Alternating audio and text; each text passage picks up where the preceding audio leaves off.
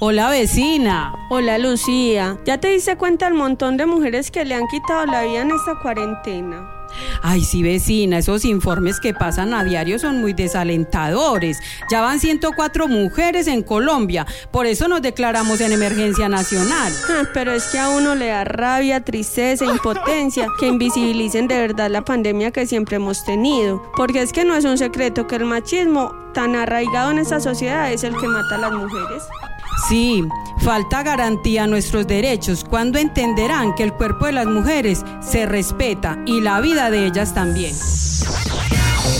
Mujer, tus derechos no están en cuarentena. Si está siendo violentada, puede ser escuchada y orientada a las líneas 155 Policía Nacional, línea 122 Fiscalía General de la Nación y línea 123 Mujer en la ciudad de Medellín.